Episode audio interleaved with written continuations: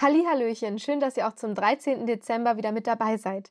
Heute geht es in der Geschichte von Elke Bräunling um einen Lebkuchenmann und er hat eine ganz bestimmte Mission. Was sich dahinter verbirgt, werden wir jetzt gemeinsam mal herausfinden. Los geht's! Der Tag der lachenden Lebkuchen. Warum sind viele Menschen in der Vorweihnachtszeit müde, nervös und schlecht gelaunt? Fragte der Lebkuchengeist eines Tages. Das gefällt mir nicht, das müssen wir ändern. Er wandte sich an die Lebkuchen und Pfefferkuchenmänner in den Backstuben. Die Weihnachtszeit ist eine frohe Zeit. Ich wünsche, dass ihr alle lacht.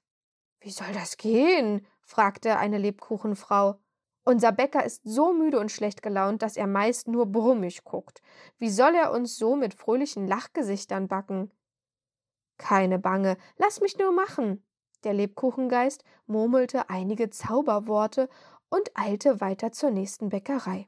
Viel zu tun hatte er in jener Nacht, doch am nächsten Tag lachten den Leuten von Broten, Brötchen, Weihnachtsplätzchen, Kuchen, Lebkuchen und Pfefferkuchenmännern nur fröhlich grinsende Gesichter entgegen. Lustig sahen sie aus, und die Leute lächelten. An diesem Tag blickten viel weniger Menschen in der Stadt muffig drein. Immer öfter war sogar ein fröhliches Lachen zu hören. Am lautesten aber lachte der Lebkuchengeist. Das aber konnte keiner hören.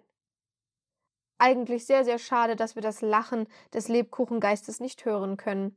Wer weiß, wie sein Lachen sich wohl anhören würde.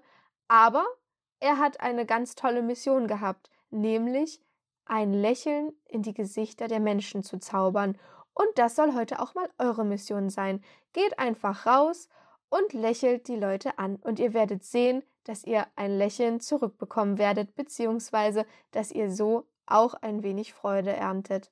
Viel Spaß dabei und einen schönen 13. Dezember euch!